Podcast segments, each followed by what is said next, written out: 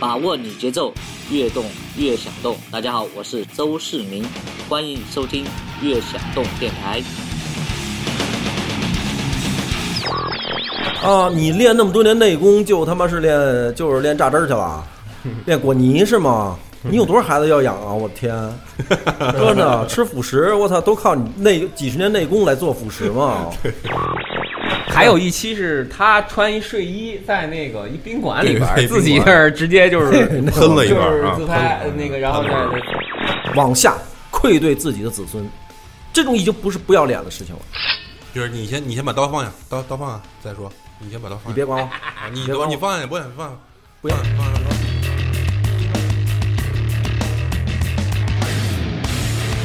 把握你节奏，越动越想动。欢迎大家收听一运动就疯，一疯就运动的风云事。我是越想动 DP，坐在我身边的是非常猥琐的老刘，老流氓。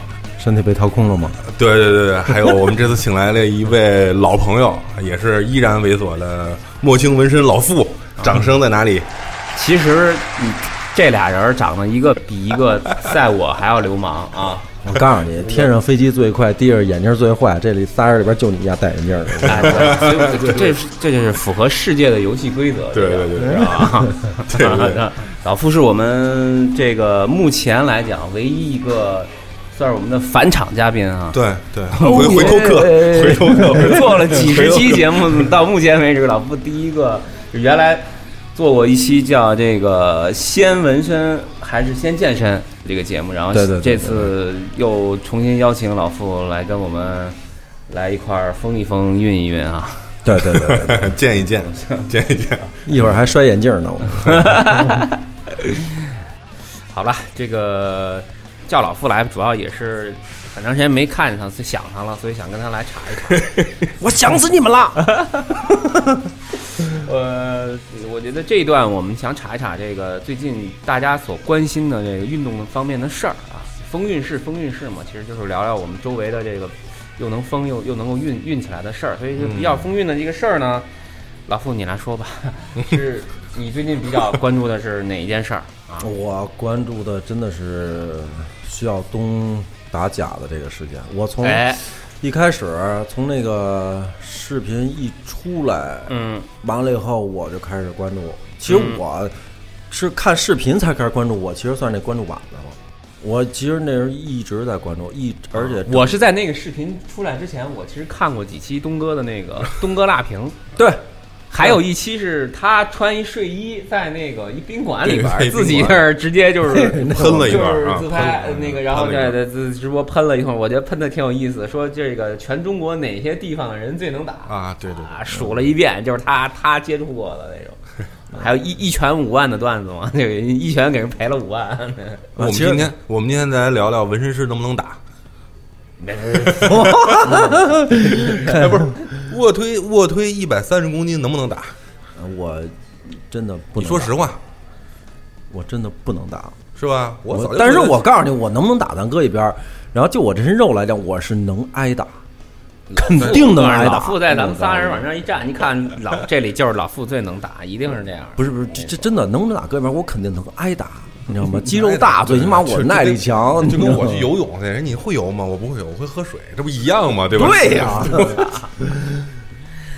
哎呀，不不不不会，你像就是让我想说起这个话题，让我想起小时候，就是这个学校门口，像咱们孩子可能不会有这种情况，学校门口总有几个身上这个钢笔嘟嘟着线儿龙线儿凤的这个小混混，然后让人感觉心里很恐恐惧是吧？其实这这些对，其实他们他就是他们也是一种怎么说呢？我觉得是，其实他们也还是江湖骗子。江湖骗子，这个时候，我们学校里边需要一个像徐晓东这样的人来出现，你哎，知道吗？我们那不是那不是学校里边那会儿的黑社会不都穿穿一身西服吗？西服不是不是夏天人家不能穿，就这天儿现在啊这天儿人家穿西服，人家也得是白衬衫，对不对？衬衫一挽起来，线儿龙像凤，咱们这现在是在回顾 回顾我们的 险恶的一往中学中学时代了，那会儿有纹身的不让上学吧？不让进小学。都是被本校开了以后，还在这校这片混，啊然后就回来收保护费。啊，以前他，你你看老傅身上那个有好几个，就是那会儿是被开了以后，自己拿钢笔试了，自拿自己练。是是啊，回到徐晓东，老刘跟徐晓东有有接触吗？呃，一面之缘，我去过他的拳馆，然后跟他打过打过招呼，然后看他上课我，还以为可能打回家呢。没没没打是不可能打。老刘老刘就我是动嘴，我是动嘴派老。刘就他妈会打我，知道吗？啊动嘴不动手，我都是拿嘴打你嘴炮嘴炮，嘴崩你。对然后最后最后有 咱们 UFC 有个嘴炮，你知道吗？麦克格麦克格雷格对麦克格雷格，然后我们岳响东也有一个嘴炮，老刘，不知道了吧？大逼哥嘛，大逼哥，对，逼逼个逼，brother，那逼哥，那个徐晓东现在的这种状态是一什么样的？现在沉寂了，呃还是很回避。我们之前是这样，我们之前节目也其实也也有两期，也专门请了东哥身边非常近的两个朋友，嗯，也是长期在 B 图拳馆练拳，然后组织活动的两位。还有那个 Crazy Friday 的那个主持人，所以可爱的主持人，呃，谢一丁儿，他本身也是他们有一个品牌叫摇滚与格斗，两位摇摇滚与格斗的创始人，那徐晓东也是摇滚与格斗里边这个成员。哦啊，就是摇滚乐和格斗这两个事儿的一个结合。嗯。东哥可能是负责格斗，哎，谢谢一丁儿是因为谢一丁儿他是等于是既是摇滚乐队主唱，他又是一个这个呃夜呃这个这个咏春的一个练练家子。哎对，他现在还好，我觉得现在他状态什么各方面都还不错。然后他现在他那个东哥辣评改改名叫地哥辣评，也在 也在小范围的在在定期在做直播。所以呢，我是其实老傅就是想问你，你对这个徐晓东这个事儿啊，你怎么看？先咱们可以先说一个大概啊说一大概啊说一大概。首先，我表明我的态度，咱们就事论事儿啊。啊因为毕竟这个这个武术啊、技击、MMA 这方面咱不是专业，但是咱只是说这事儿。首先，第一点，我的观点就是徐晓东没错儿，这肯定是没错儿。没有错，对，后来所出现的这个各大门派呀，这个去找他呀，或者这个那个，我觉得这首先有一个有人是误读了，不管是有意还是还是无意，他误读误解了嗯徐晓东。徐晓东自个儿也说了。对吧？我打的是假，我没说打武整个武林。那你们整个武林找他干嘛呀？不过我觉得在当时，后来我看到他那个微博底下有评论啊，也在说到说这个，不过也确实是，就难道中国的这些上武的人，我们真的是要永远就是都停留在这个四肢发达、头脑简单这个层面吗？我真的不希望能看到这个层面，因为不，我觉得上午的中国上午的人头四肢也不够发达呀。哎，你甭管，反正他能，反正比比咱们现在哥仨能打吧。但是呢，头脑确实简单。为什么？他有一个，首先有一个就是能容易让人当枪使，像在这宾馆拦拦着徐晓东说：“哎，咱现在练练，咱先练练这那。”这仨不就是枪吗？你自个儿想没想过啊？你有对啊，你对对，你甭管你是谁家弟子，你想去比赛，你想去证明，或哪怕是你说想表现自己，都可以。我们用公开、公正、正规的途径和手法，我们来去。你这拦着，这不就流氓打架吗？我操，怎么有意思吗？感觉像老傅认识东哥这个，我这不是，我真不认识说，话那劲儿倍儿像啊。我真不认识。但是我你是不是他粉丝？我不算吧，我只是就事论事儿。因为为什么？咱们说这就事论事怎么怎么说去？你说徐晓东他完全没错吗？这也不对。为什么呀？因为这事儿他不不仅仅是一个说是这个啊两种武术分个胜负，或者说打假，不不是不是简单这么一事儿，对吧？对，它是一个大的局，对吧？啊，对对对，我同意这个，啊，它是一个大的局，对吧？徐晓东，咱说实话，背后也是有推手，对吧？我们也是希望借助打假这件事情，把徐晓东我们然后推起来，我们从而达到不管是扬名还是得利，我们需要得到我们实际的利益，对吧？这个我们无可厚非，对吧？我们做事情你要得到这些得不是名就是利，这个我们无可厚非，这没有没有关系，没有什么不好意思臊的，没有什么不好意思的，对吧？但是事态的发展到后来，徐晓东可能在某些场合，他的方式上让有些人看起来他是失控的和失态或难以或难以理解的，是对所以给了别人有意或无意的去误解徐晓东的机会。我觉得呢，其实对从我的角度讲，我觉得其实徐晓东他干的一个事儿呢，就是说从大的价值观上讲，他是一个一直在寻求这个世界真理的这样的一个价值观。就是我想知道到底什么是真的。就是你看他所有的他的打假也好，他他其实就像之前我们节目另外两位嘉宾，一个是做、做做咏春的，一个是搞太极的。嗯啊，所以他们跟东哥是走比较，他们聊，他们他们想，其实对徐晓东来讲，你你如果说你今天咏春打败了我，或者你太极打败了我，那好啊，那证明咱们传统武术有能打的部分啊，或者是有这个真的东西啊，他是想，他其实就想挖掘这个这个真的东西，这个是一个现在。我我觉得我们这个社会时代发展到这个阶段，越来越多的年轻人去追求追求的一个寻寻求世界真相的一个价值观，到底什么是真的，真实存在，而且他的眼他的眼界非常开阔。就这一代年轻人，可能我们就接触互联网，然后从小接触这些国外的这些这些文化，所以视野更更国际化。那么，所以我看到了国外有这样这样这样这样这样的这些高手、这些打法、这些这些功夫、这些功夫啊，这些国际化的赛事。所以我那么他可能从这个角度来讲，他觉得这个世界的真相更靠近这边，那而不是说原来我们在自己的一个固步自封的这样的一个嗯、怎么说呢？这种这种环境当中，或者是一个媒体固步自封的一个武林媒体环境当中，那么塑造出来的就是所谓的这些太极英雄啊，所谓的这种传武的这种这种宗师啊，传武的这种高人啊，其实它是两套，我我觉得像更像两套价值观的一个碰撞。对，老刘说这个嗯没错儿，但是我们是往深了想，我们包括往深了去去挖掘的话，我们我们都会去想出这样的，就是就是很多的特别正能量啊，特别有利于我们 我们我们这个这个整个老刘从来不是一个正能量武林的这种这种东西，但实际上我们先把正能量放一边儿。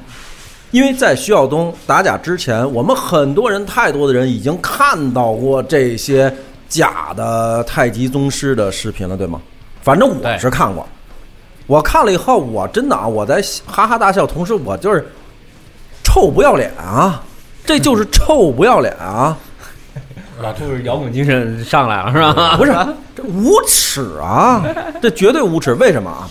首先，我们在各个领域啊，各在各个就是给你提供一个搞笑视频，那你为什么你看这个什么欧美家庭搞笑录像的时候，不不不，你不骂人家无耻？不不不不，他们并他们的目目的如果是搞笑的话，是大众这个是可以看出来的。如果你是一个小品演员，你是一喜剧演员，你是一二人转演员，你这大家是可以看出来的，你的目的性很明确，他的目的性也很明确，是要骗和误导大众。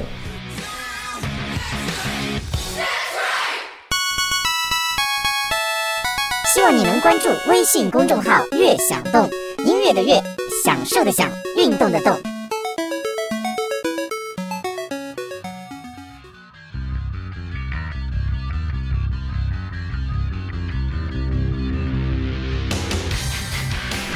我我觉得啊，他你说的这个是没没没没没错的。其实我跟你说老傅说的这个这个现象是没东错的哥这事儿是分两部分看，你知道吗？他打假是一部分，嗯嗯，就打假之后，然后的影响，为什么后来又被封杀？好，咱们现在一个一个说。我我我先接着老傅刚才说，他啊行他他觉得，你看啊，老傅觉得这些人特别无耻，觉得这些人特别对对，对，对但是呢，，我想说的是说，这些人自己并不觉得自己无耻和假，啊，为什么？我我觉因为得他们他们觉得听我讲啊，把自己都给骗骗了。因为我觉得现在的社会很多人，其实抛开比如说打练武这件事儿不说，这个社会很多方面都需要用到这些所谓的骗也好，这个蒙也好，这个或者是某浮夸的表演啊，等等，对对对，啊，我觉得，所以呢，对于可能对于这些人来来说，他已经成为一个思维的一个惯式，一个一个一个习惯了，啊，所谓的这些作风、这些做法啊，你人前一套，背后一套，那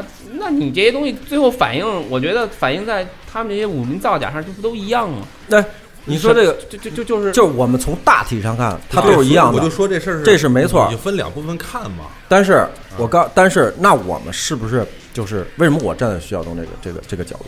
嗯，就我站在他这个方面，那我们以后的年轻人是不是我们就我们抛弃开这些真正的传承，真正的东西，我们只需要达到我们眼前的某些短暂的利益，或者把短时间内把利益最大化，我们不择手段，而不考虑传承，不考虑我们今后的后代，不考虑我们的文化，我们是不是什么都不要考虑？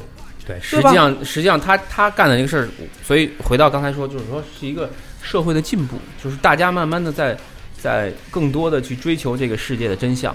原来可能很多真相是被掩盖的，真相是被扭曲的，真相是被这个长期的粉饰和包装出来的。那么现在我觉得随着整个的嗯信息的发达、技术的发达，还有这种互联网传媒的发达，嗯，它会影响到整呃这一代年轻人的这个思维和价值观的变化。对他更多的去追求这个最最最真实的、最最跟世界最接轨的东西。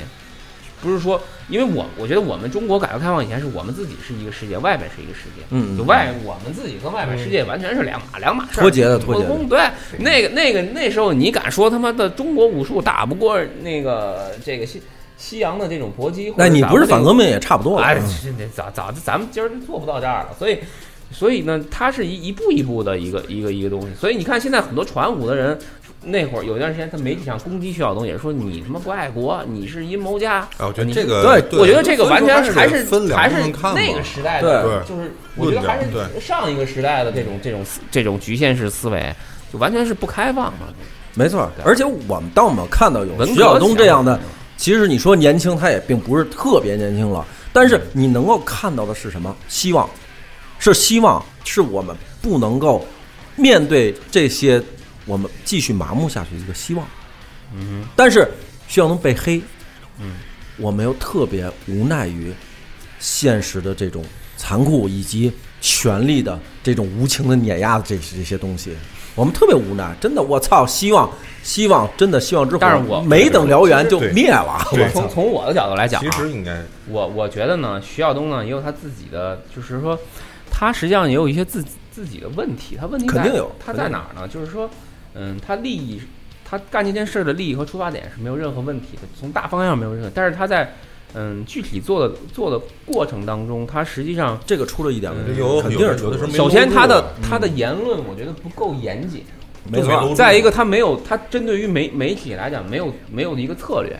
他是他他到了那个阶段，就是他最火的那个阶段，就是谁给谁去找他采访，他都采他都接受。然后谁去那个找他作为直播，他都做。然后在在直播里边呢，深夜里还哭了一泡。他的话呀，他他很多其实哭的那一场，我觉得倒还好，但哭那场是特别能够彰显他本性，然后能够让人通过这个事儿能够看出他的一个这这这哥们儿是条真汉子的这个事儿嗯。但是他有些言论又实际上跟他原来的这些事儿又特别不符，对比比如说他要挑战邹市明啊，嗯，对你所以就这个就有点就胡逼了，这是另外一个。就这个逻辑和你原来逻辑相悖了，对而且对，所以没错没错没错，所以就是我不是一开始我就说了他给了别人有刻意或者无意误解他的这个机会。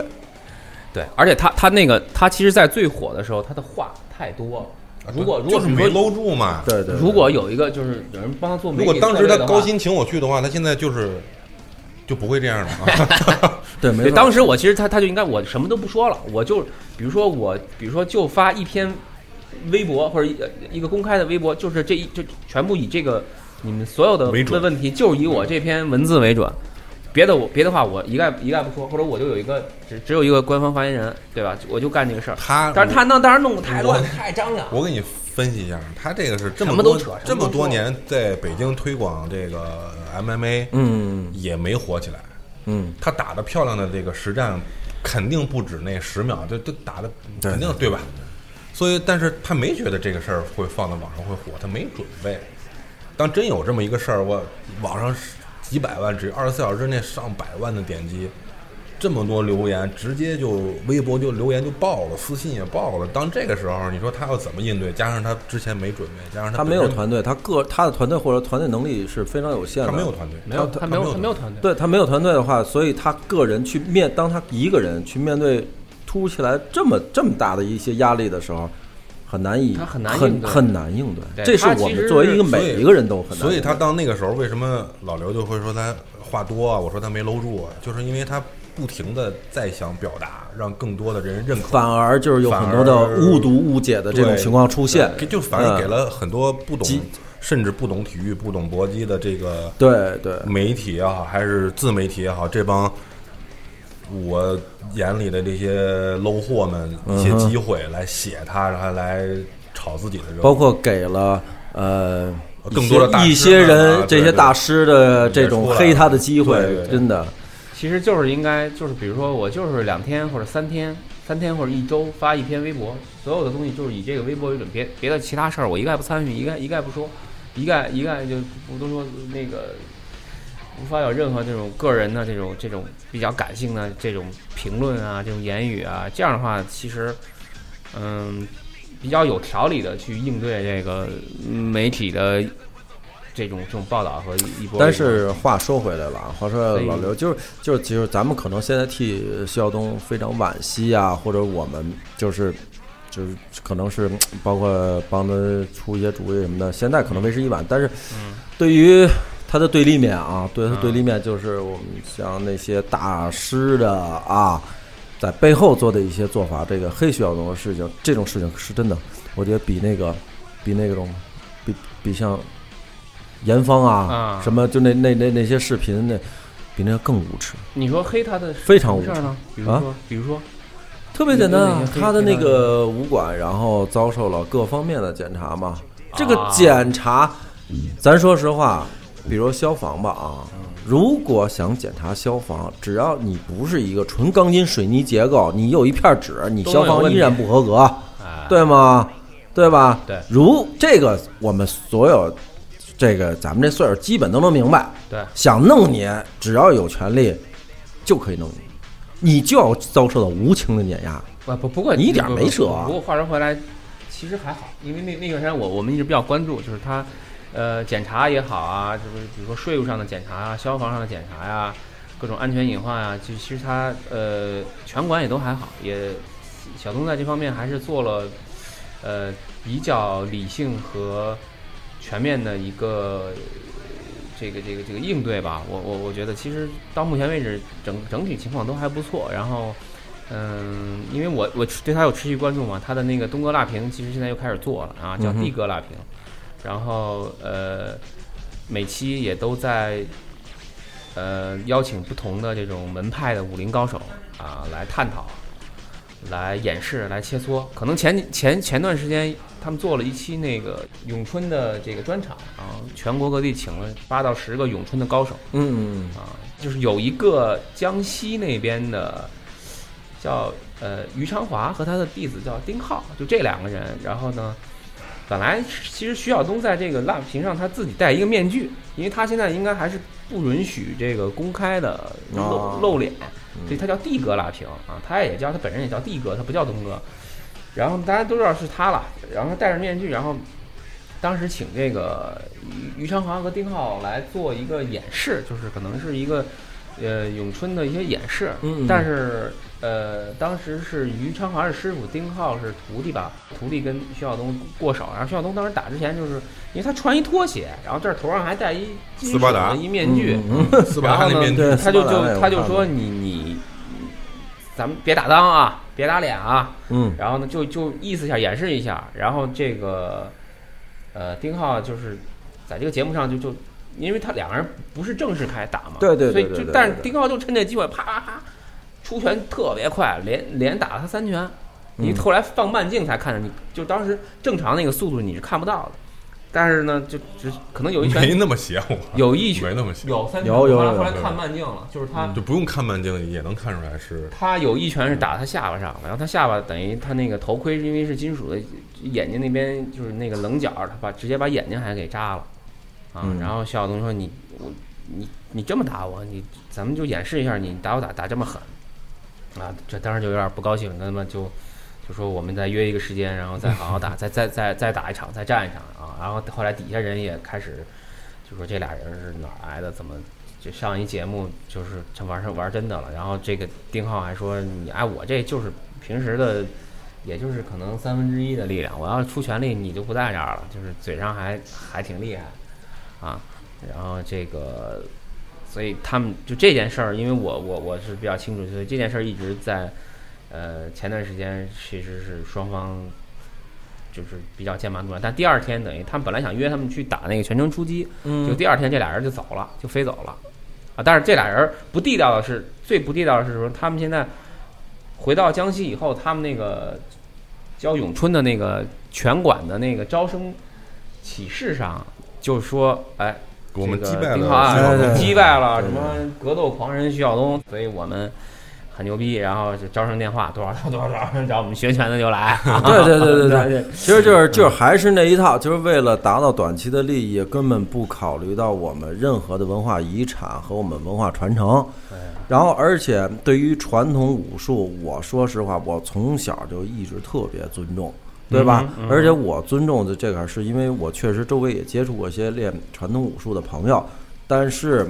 呃，我现在其实特别想问问这些传统武术大家，我们自古以来啊，包括影视作品，我们讲的武术得武德。目前来看，德在哪儿？我们的德在哪儿？嗯，是吧？不，就是我们的德在哪儿你这问大家，人大家一定会给你讲出来很多武德的例子，包括他们弟子啊。不是，咱们他只是咱们咱们只是说，其实我就其实我有时候特别就就就像你刚才说这谁啊，那那那就他们俩，那咱就说你德在哪儿？德在哪儿？咱们现在咱们咱们就是聊天嘛，咱就是聊天，咱们仨都说，就这俩人，就为了达到了短期利益，他的德在哪儿？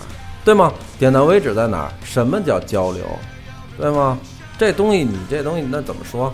对他们，但是他们说，嗯、首先他他们不承认自己打不过徐晓东，人家也没然后呢，他他们说我会我们会找一个更大的赛事，在这个赛事上去击败你，你就好好准备吧。这是他们现在放出来的这个。人家也不承认自己是偷袭，哎，就这种小聪明都用在所以说这上了。这个呀也能归到这个徐晓东还是给了太多人机会，这个没错，对吧？这个这个真的是你别小东现自己场什么对对现场这么打，就如果说啊，我们复盘一下，当时那哥们儿如果内拳打到了这个斯巴达那头盔上，打到徐晓东徐晓东那头盔上，他手破了，你说这事儿怎么算？对啊。你那你人家说你需要咱说那什么点儿，谁都有哪各门各派都有自己的毛招，对吗？对啊 MMA 的毛招更多。对 MMA 也是徐晓东，咱说话就这个时候你过来的时候，我第一二头，如果真像你说，我低个头，就让你手扎这个头盔上了，你怎么办？对，所以说这种事儿啊，我觉得还是徐晓东整个在这个失控以后呢，现在是只能说是做这个被动收敛，并没有呃操作各方面还不够严谨不够严谨去升级啊，或者去优化整个它的整个的这个方式方法。不我我我我觉得倒无所谓，因为其实从这个大的方面上看呢，呃，我我相信就是明明白人怎么着都是明白人。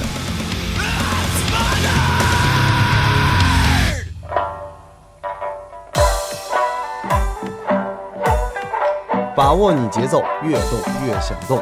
大家好，我是高小攀，跟我一起收听《越想动》电台。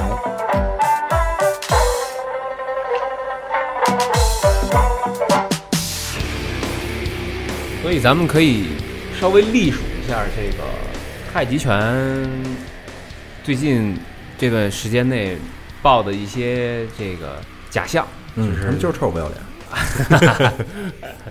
不是，我我我先说，反正我先说一个吧，就我看到的啊，就是所谓的这个太极宗师陈小旺，有一次在一个节目里边，嗯嗯哎，他是跟这个大力士龙武，嗯，啊，我知道。对，龙武的一个，他们俩应该是在圈儿里边，呃，在推，然后是说推手吧，是推手。他也不叫，也不能叫推手，因为龙武龙武不会推手不会推手，对他实际上就是龙武去推陈小旺，就说好像是在节目里面演的是在十分钟吧，还是多长时间之内，一个限定三分钟吧，一个限定的时时间内去推陈小旺，因为龙武力气非常大，他大力士嘛，就是嗯，他视频里演到龙武能两两两两两臂能够举起这个，能够抡起一个小轿车啊，然后呢去推这个陈小旺，然后推不动，三分钟之内都没把这个陈小旺推出这个圈儿。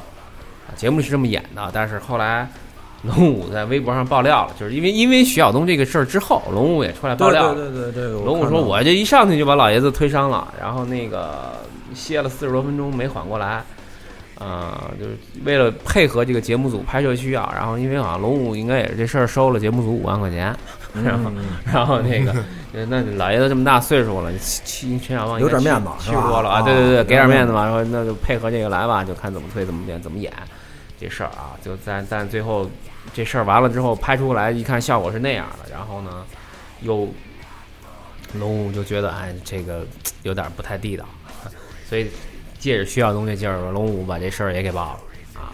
对对，其实这帮骗子太多了。其实这个大家其实这或多或少包括严芳啊，包括雷雷雷雷啊啊，啊，这些都都都看过啊。什么雷这个雷雷之前是在央视的一个节目里边表演这个拍西瓜拍，西瓜，拍西瓜鸟不飞雀不飞啊把啊雀绑在自己手上，啊，他今儿飞不飞啊？今儿飞对吧？对对对对这个事儿吧，我我是我是这么看的，这个呃，中国传统武术肯定是博大精深，对但是不是这么玩的，对对吧？对而且我们就咱们比如说跟还是就就徐晓东这事儿，爱国主义、爱国、爱武术，并不能当做你自个人获利骗人的遮羞布和挡箭牌。我们都爱国，因为我们爱国，我们才会去揭发这些骗子，对吗？但是咱就咱我看他现现实当中啊，就这些骗子真的就没有人管吗？其实说白了还是钱闹的事儿，对吗？还是钱闹的事儿，他们就是打着这些旗号，然后这那骗人。其实咱说实话，你会不会武术搁一边？上过中上过初中的，咱有点物理知识，都知道这是假的，对吗？怎么可能？开玩笑呢？不，但我觉得没那么简单的是因为，你比如说这个，我们再举一个例子，呃，我记得这个还有一个假的事儿是王王占海，后来因为这个也是当时就是被爆了嘛，王占海参加这个节目，橄榄球运动员橄榄球运动员啊，好像就是橄榄球运动员应该是都是怎么着是追不上他吧，还是呃对抓不住他。呃，抓不住他，因为他有什么样的这个闪转腾挪，用呃这个词儿闪，闪转腾挪，嗯他的这个如何嗯。借力、这个巧巧力啊什么的，嗯然后这把那个橄榄球运动员晃的一个趔趄一个趔趄。就后来人橄榄球运动员后来也报了，说当时实际上他们是一扑就把他扑倒了，但是呢，也是为了上面来说的拍摄组来说这边就不乐意了，说这个要这么着拍拍不出效果呀，你怎么拍拍到什么时候能能能能表现出来我们想要的东西啊？你就所以直接给他队里人施压，队里教练就直接跟他说你哎配合拍，让让你怎么拍怎么拍，就就成了一个这个任务了。嗯，就强行的，然后最后让他去配合这个，那就是说这个效果。为了为为为了这个这个呃，也不是高大上啊，就是为了这种达到某种目的，然后是不是我们以后要看到的中国传统武术全是表演，全是表演？这其实也是很多真正的传统武术的高人并不想看到而隐退或者是隐隐隐藏起来的这个原因。对对吗？那是不是我们以后传统武术就是这些跳梁小丑来来担当呢？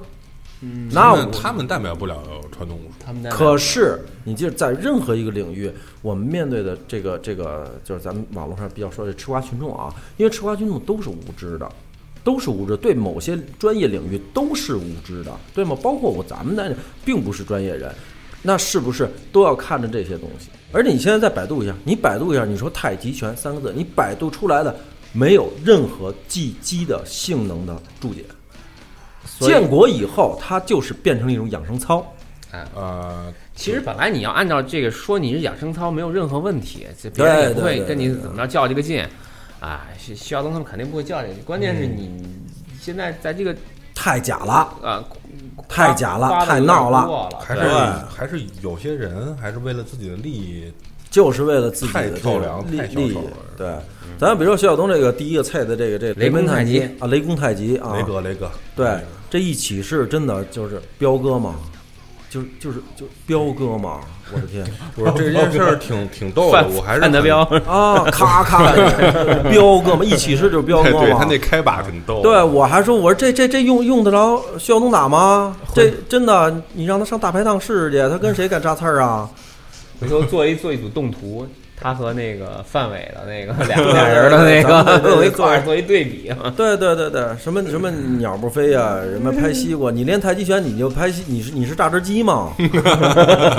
我操！我真的我特别不明白。会会人的韩国会人牌，啊！你练那么多年内功，就他妈是练就是练榨汁儿去了，练果泥是吗？你有多少孩子要养啊？我天！真的吃辅食，我操，都靠你内几十年内功来做辅食嘛。所以我真的就觉得这些人真的不要脸啊，真的。而且他们最不要脸的是什么？他们通过各个媒体，他们的影响，对吗？这个影响才是真正坏的，对对并不是说他们啊，说我真得了多少钱什么的，这大哥，大哥那是您自个儿事儿，您要有能干儿，骗来的钱那也是您自个儿能干儿，但是它的影响是对整个中国传统的武术的未来，以及我们后代去看待中国传统武术，造成了极其恶劣的影响。这个才是真正真真正真正罪罪他们的罪过所在。对，真的，如果我们这一代人还是这样的话，上愧对祖先、祖宗，对不起祖宗；往下愧对自己的子孙，这种已经不是不要脸的事情了。就是你先你先把刀放下，刀刀放下再说，你先把刀放下。你别管我，啊，你别管我你放下，不放放下，不要放下放下别放下。管我，飞刀。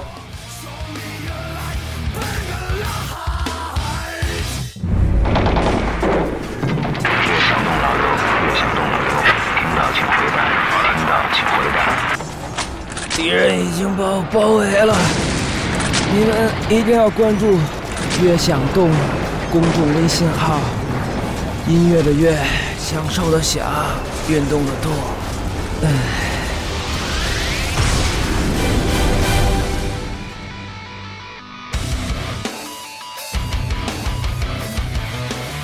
即便后面发生这么多事儿，你也不会说被传武的这些人所，我他们这个事儿啊所我跟你说忽悠，或者说做千万就别再说传武跟就是跟综合格斗或者跟现代武，不要有分。我觉得真正的意义上的格斗，哎，就是世界大同。别别别别别别，哎，如果你丫这真的是抹稀泥的话啊！这你这抹稀泥的话啊你听我说完之后，这绝对不是抹稀泥。就如果你咱们传武或者什么我们所谓的这个传统武术等等等等，我们应该其实，在 UFC 上有一个级别的冠军，至少。那为什么现在我们看景亮啊，对吧？包括他师傅铁拳，这话咱们，你记得咱们之前有一有一期节目，智博说过，就是说咱们那期这个要也是讲格斗的节目，他说我在 UFC 上没有人不让你用咏春啊，对呀、对呀、是啊，是是没有看见你有用。你你传武的问题还是你就是他不应该，就是徐晓东还是给了太多人机会，他做的那个事儿啊，真的是不太严谨。我不是说他这事儿错，但是我觉得你这么做呢，可能还还能做得更好，真的能做得更好。因为我现在可惜的是，对于已经要煽起来的中国格斗的百亿的这个产业，就瞬间就被他就就给灭了。并不是他，并不是他，就是被这事儿一下折过去以后，大家现在没有人再出来吵这事儿了嘛。哎，但是你看李景亮的关注度还是对要比原来高太多了嘛。景亮，景亮很厉而。且 UFC 的我我我相信这个赛事还是李景亮要如果真的是能像，呃，这这个这个视频一样出来那么火，李景亮在中国应该跟嘴炮在这个芬兰是一个一一个级别的人。他都有过程，他这这个确实是都对我我是这真的是希望能缩短这个过程，嗯因为我毕竟其实我是希望其实这个视频那这是一个经济操作，这经纪人操作的事情。我是希望就是中国任何的一个项目的体育产业都能很好，你别光老是足球，买个当然买个外援就几就几千万欧元，其实就是凭什么？徐徐晓东本身这个事儿呢，我我前两天跟国内一个还挺有名的一个一个电影导演聊这个事儿，他们可能不是体育行业的人啊，没有那么关注，但是他们认为，就这个视频其实已经，嗯、在今年的整个的这个社会事件啊或者是文化事件当中，已经远远的其实已经牢牢的刻在了人们的心里。对对只有那对二十秒，但是这个二十秒已经赢了牢牢对对对，你后边儿其实。你从公关角度再再再做任何的事情去去追，或者是去补，或者是再去你真的击败徐晓东在哪儿？你就是把徐晓东给囊死了，他这事儿也是这样也会改变这个事这个是没错这个是一个在社会上的这种影响力。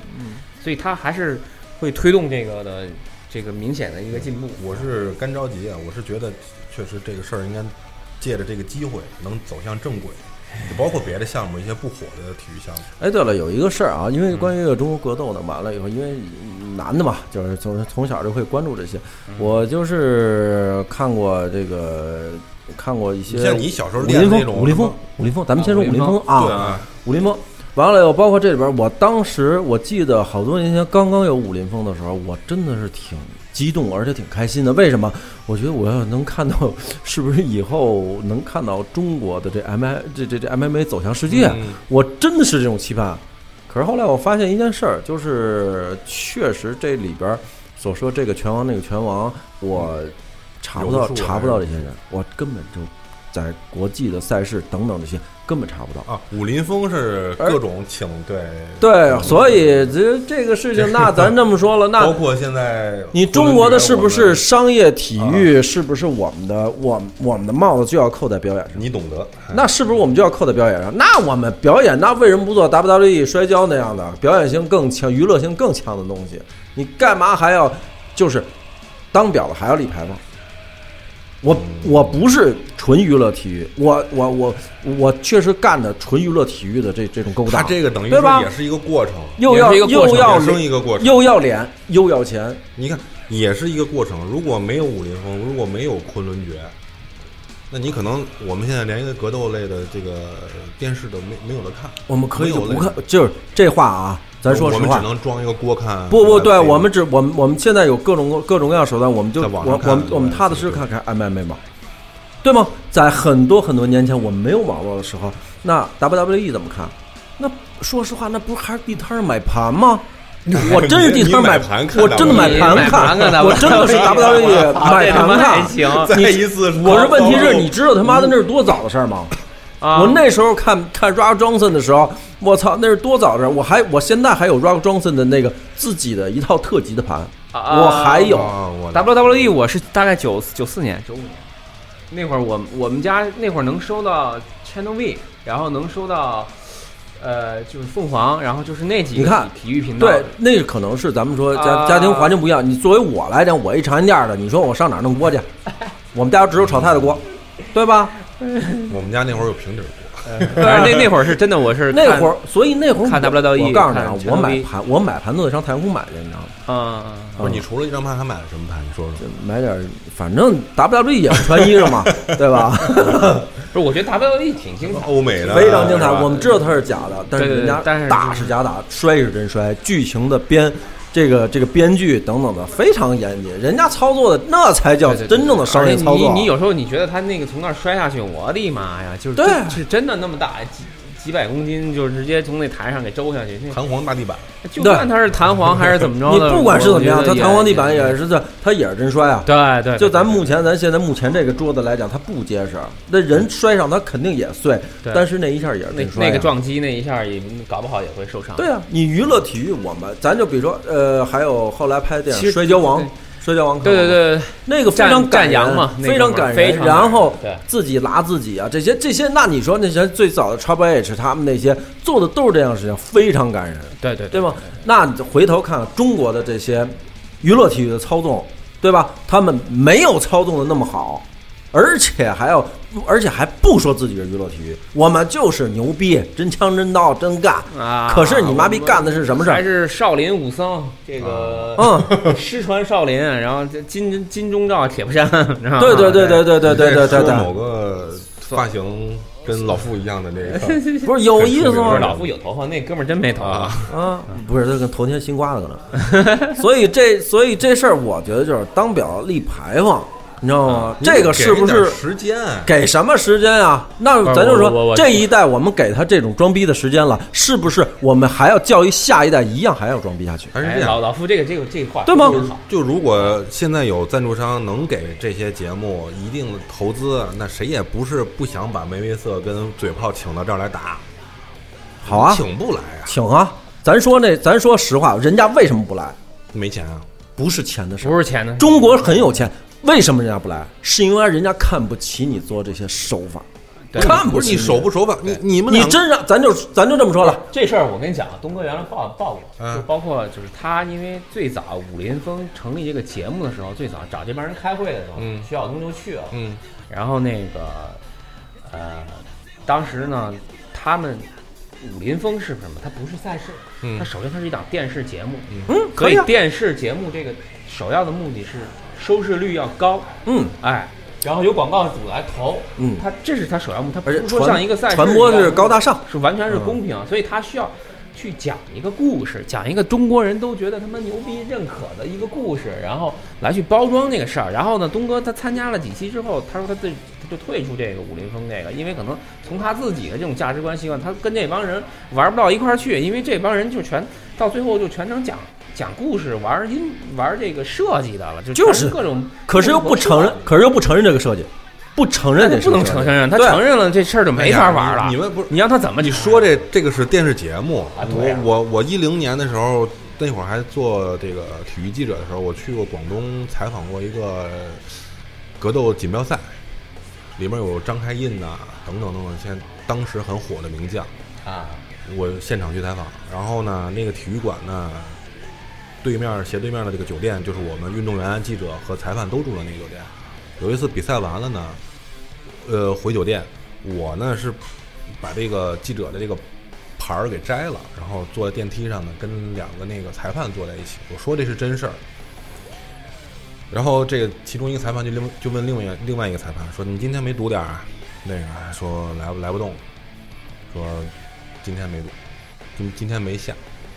原话我在旁边听着，他们可能以为因为我当时穿了一个大裤衩，然后穿了一个大背心儿，乔丹的背心儿，我记得特清楚。所以说，你说整个的这个环境是这样，那个还是一个锦标赛啊，它还不是电视节目，啊，啊，所以咱说大环境是这对样。假的太多嘛。对，就像我说的是，那那那你说，就算是人家两个人上来真打，裁判人家底下我压这边又压那边儿的，你说这事儿能真吗？他也真不了。你说这话没错，包括啊，咱说那什么点儿，咱说国外没猫腻吗？也一定要有猫一腻，样有猫腻。但是，但是，咱从相对公平来讲的话，那国内做的这个假，这个假是大众都能明白的话，那这个假做的太假了。我觉得这个徐晓东这个事儿，其实他后边儿有更深远的影响是在哪儿？就是他真的是不希望这种装逼和假了吧唧这种事儿再继续下去了。我们不不希望所有人就是对这种说他妈的发个功啊，把人推一边儿这种视频仅仅呵呵一乐就过去了，他不希望这样。但是得慢慢来。但是他出来了，然后马上，真的马上就被无情碾压，马上就被无情碾压。因为他的方式太粗暴了。说实话，就是他这个他如果是用一种稍微可能缓和，或者是稍微更有更更有更有设计、更有规划、更有智慧的这种方式来去慢慢去做这个公关，可是话说回来了，如果说更有设计了，更更啊，那就如果也你按照我性我性格来讲，那是不是那是不是时间长了以后，徐晓东会就是在逻辑思维各方面是不是变得跟大师一样了？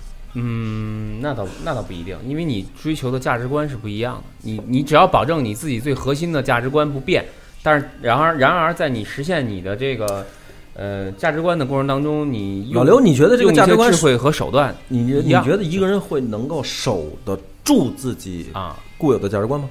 会，这是我觉得为什么这个这个东西是是他呃成长、他经历、他的积累、他的种种的这个呃经历呃就是通过层层积累，最后得出来的这个东西。可是层层积累的东西是可能是多年很多年的这个，但是如果也会扭曲，我不否认会扭曲。对对对，这个价值观一定会变我。我不我我不否认会扭曲，包括其实，嗯、你看他到这个这个事态发展到一定阶段上，我我也不觉得徐说，虽然我很支持许晓东，但是我不认为他是一个呃他多不是一个多么崇高的人，我不认为他是一个多么崇高的人。他嗯只是说，他敢说是，就是说，像我，包括我，我从来都不觉得玩摇滚乐的人有多么高尚，但是玩摇玩摇滚乐的人大部分都比较真实，这点我承认。对对，对就就就对吧？就说咱不装，咱们有一说一，有二说二，或者是我尽量不去那什么。但是呢，你说我真的有多高尚，或者说你真的是不不不为钱动，或者是很多事情没有出于经济利益去来做这些事儿吗？我不是那么认为。但至少说他的这种方式可能是，比如说像摇滚乐一样的这种方式，可能是咱们这这些人比较。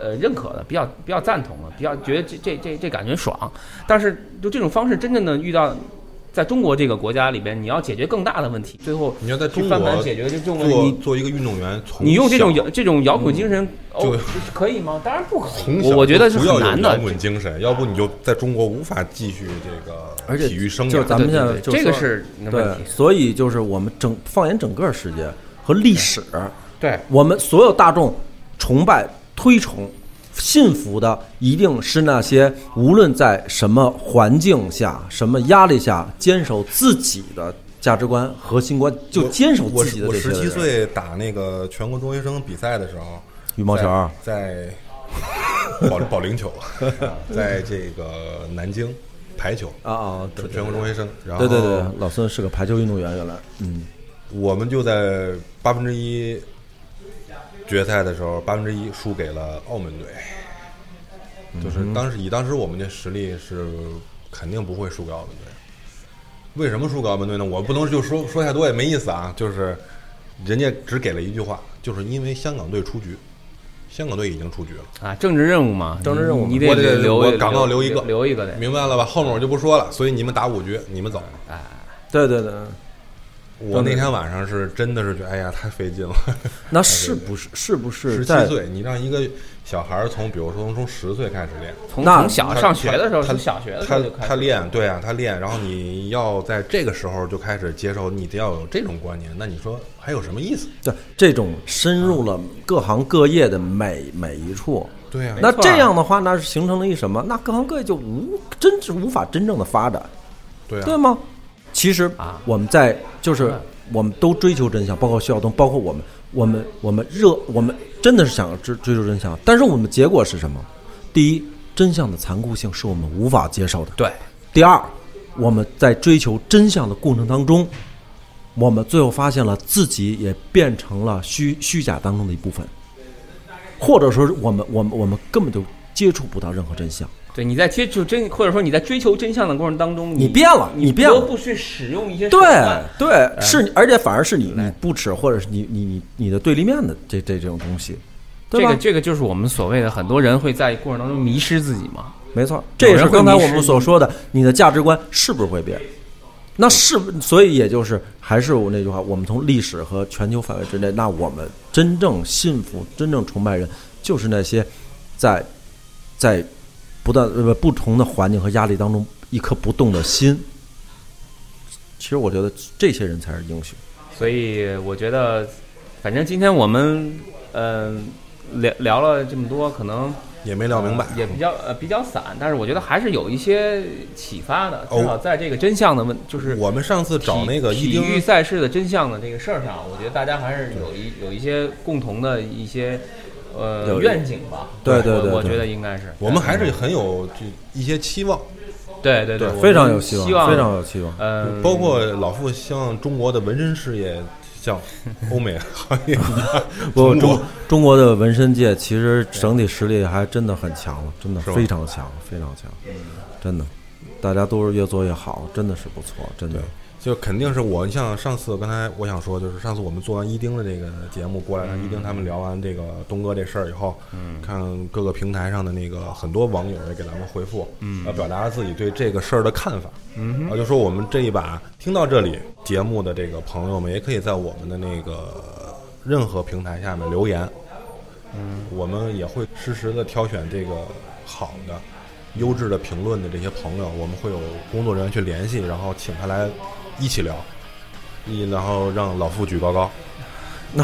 一起追求体育赛事的真相。对，如果你有真相，或者你有风韵事，然后我们有酒，你够疯，你对够够疯够运，你够真。我们有酒我们一起来，好，嗯，那就这样。啊。这期聊到这里，谢谢非常猥琐的老傅，谢谢大家，我支持徐晓东啊，拜拜。拜拜。拜拜。